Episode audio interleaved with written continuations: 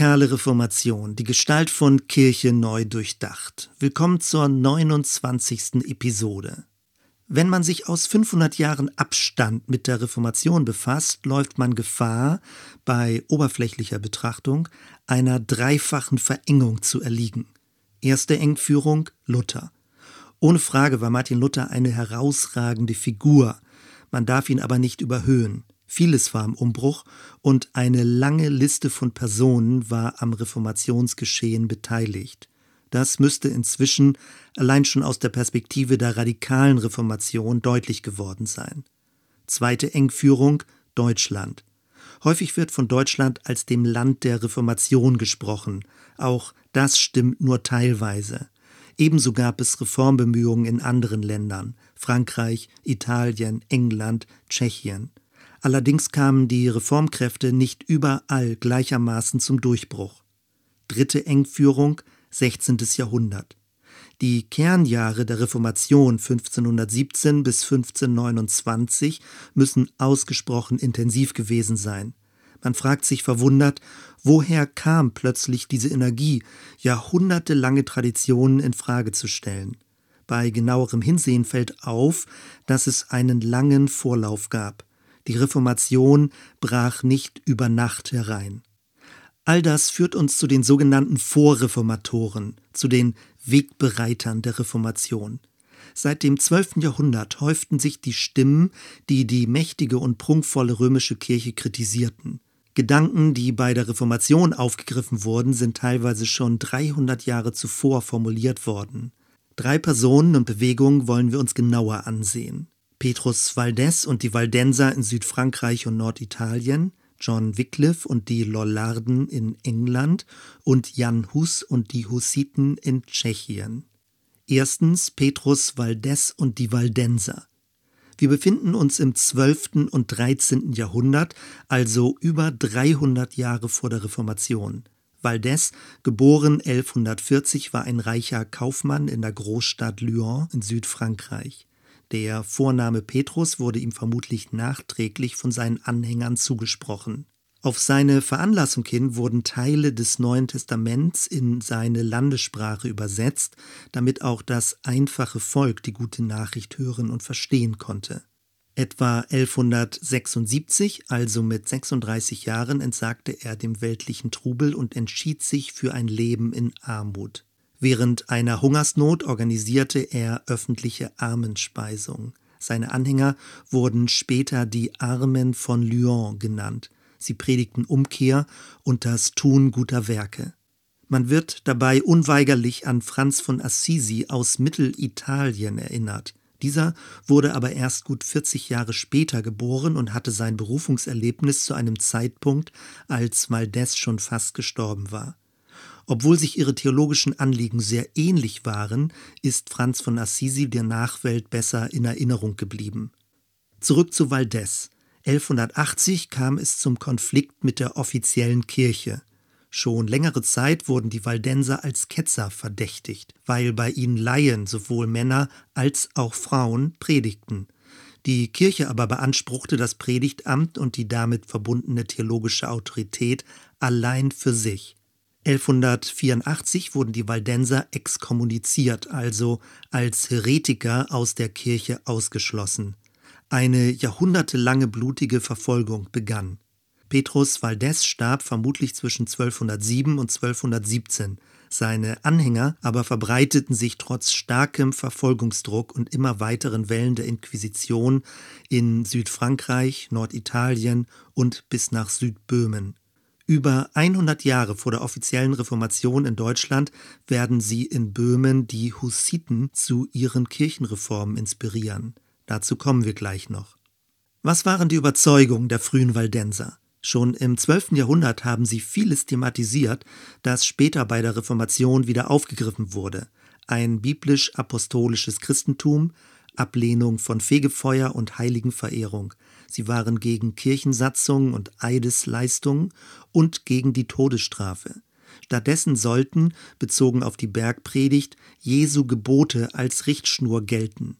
Aus Sicht der Waldenser begann der Verfall des christlichen Glaubens, als das Christentum im vierten Jahrhundert unter Kaiser Konstantin zur Staatsreligion wurde. Damit wurden Ehre, Macht und Reichtum zur inneren Antriebskraft und haben die Kirche verdorben. Stattdessen wollten die Waldenser in evangeliumsgemäßer Armut leben. Sie führten ein einfaches Leben, hatten keine bezahlten Ämter, teilten ihren Besitz und verurteilten die kirchliche Hierarchie. Jeder war vor Gott gleich. Deswegen predigten auch Frauen und übernahmen eigenständig Aufgaben. Die Achtung vor dem Leben jedes Menschen führte sie darüber hinaus zu konsequenter Kriegsgegnerschaft. Heutzutage sind Waldenser vorwiegend in Italien und Südamerika verbreitet. Die Waldenser Kirche umfasst weltweit ca. 98.000 Mitglieder. 2015 wurden die Waldenser von Papst Franziskus für die erlittenen Verfolgungen durch die katholische Kirche um Verzeihung gebeten. Zweitens John Wycliffe und die Lollarden. Wir bewegen uns weiter in das 14. Jahrhundert. Wycliffe wurde 1328 geboren. Er war Theologieprofessor in Oxford, Philosoph und Kirchenreformer. Man nannte ihn Doktor Evangelicus. Vor der Reformation hatte wohl niemand ein so umfassendes und tief einschneidendes Reformprogramm für die offizielle Kirche erarbeitet wie er. Ab 1372 veröffentlichte er Schriften zur Kirchenkritik. Als englischer Patriot stellte er sich gegen die Vorrechte der römischen Päpste und der Mönche. Aus seiner Sicht sollte sich die Kirche nicht als politische Macht verstehen, sondern sich dem weltlichen Königtum unterordnen. Er forderte die Entmachtung und Enteignung der herrschsüchtigen und habgierigen Papstkirche. Stattdessen betonte er den armen, demütigen und leidensbereiten Christus und das Vorbild der Urkirche. Kein Wunder, dass er sich mit diesen Äußerungen den hohen Kirchenklerus und die begüterten Mönchsorden zum Feind machte.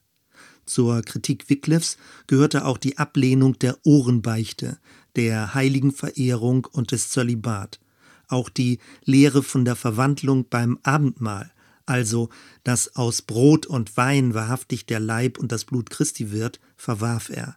Letztendlich bekämpfte er das ganze System einer hierarchisch einflussreichen Kirche, die er zunehmend als antichristlich verstand.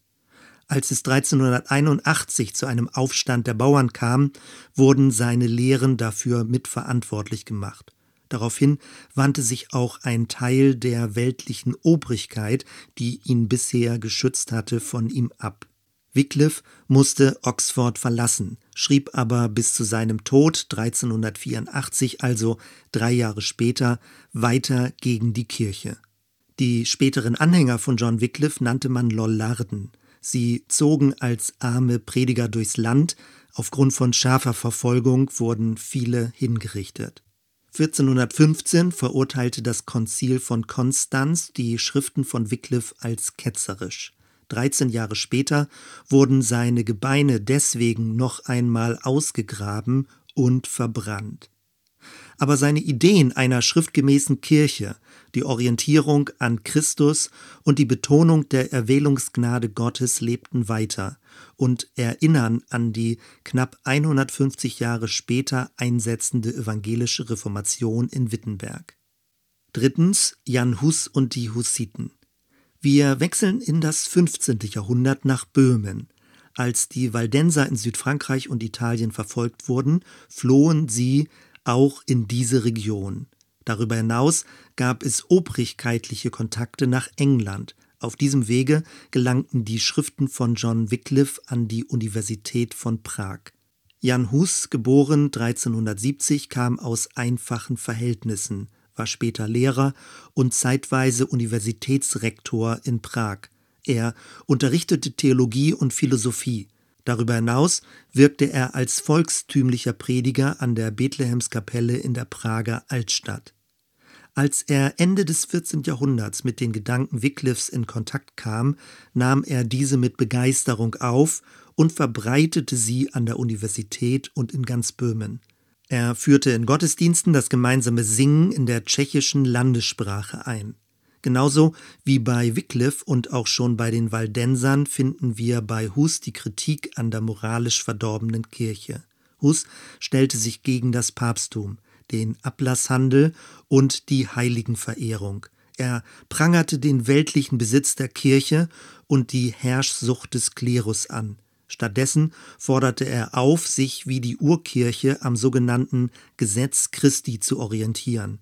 Die Bibel sollte die einzige Autorität in Glaubensfragen sein.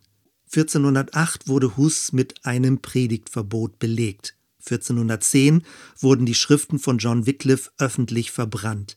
Hus wurde in Rom angeklagt und aus der Entfernung exkommuniziert.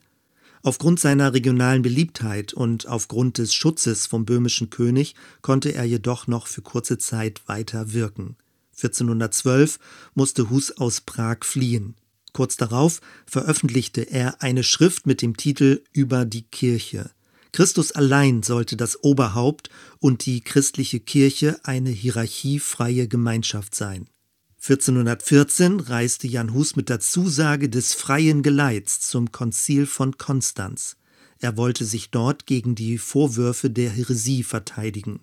Trotz der Zusage einer unbeschadeten Rückkehr wurde Hus inhaftiert und, weil er nicht bereit war zu widerrufen, im Juni 1415 als Ketzer auf dem Scheiterhaufen verbrannt.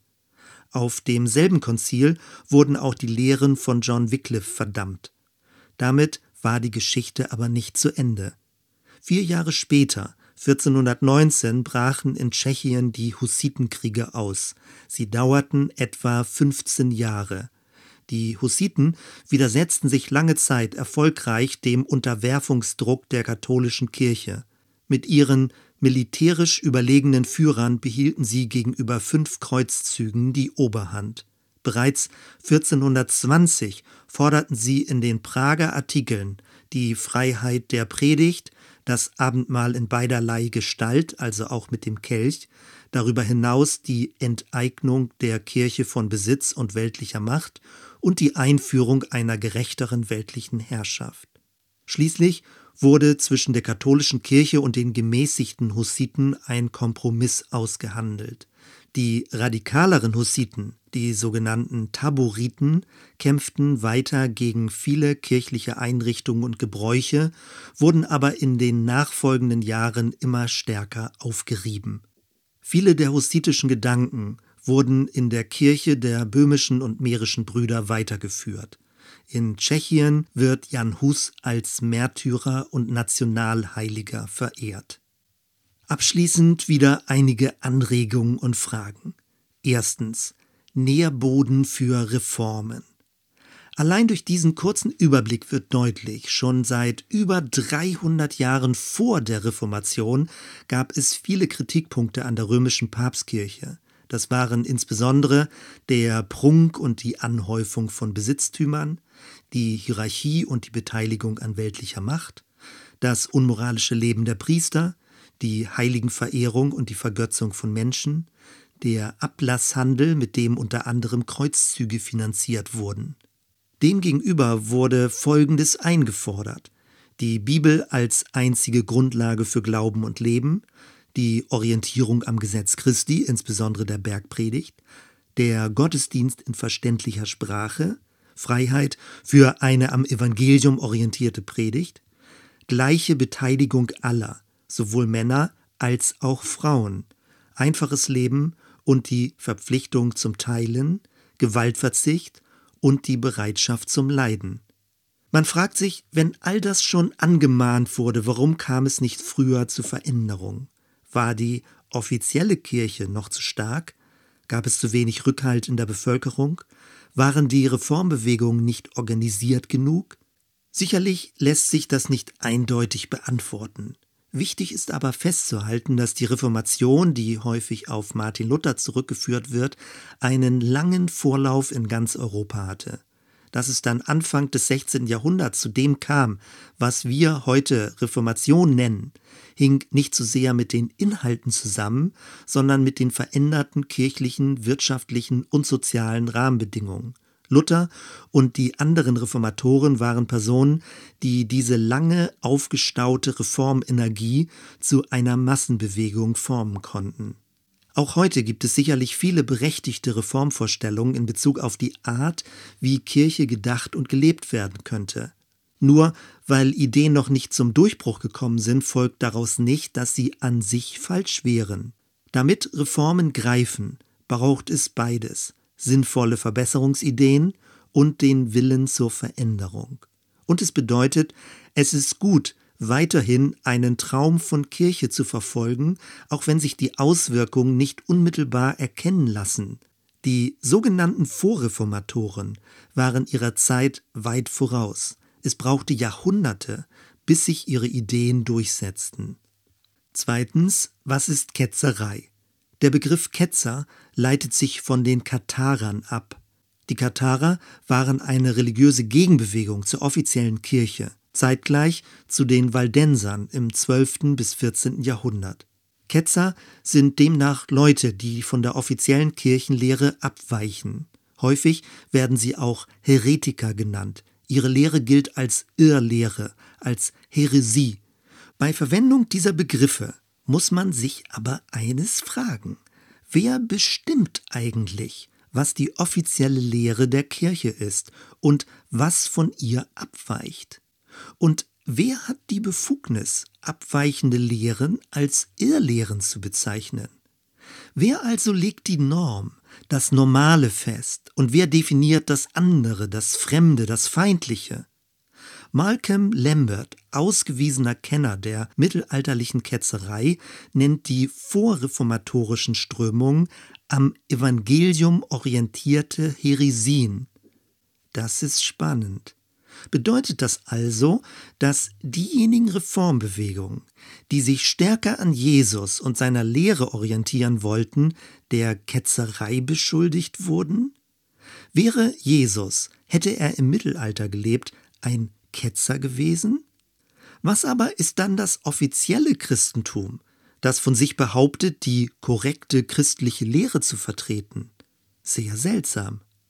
Und auf welcher Grundlage haben die späteren evangelischen Reformatoren die Vertreter der radikalen Reformation verurteilt?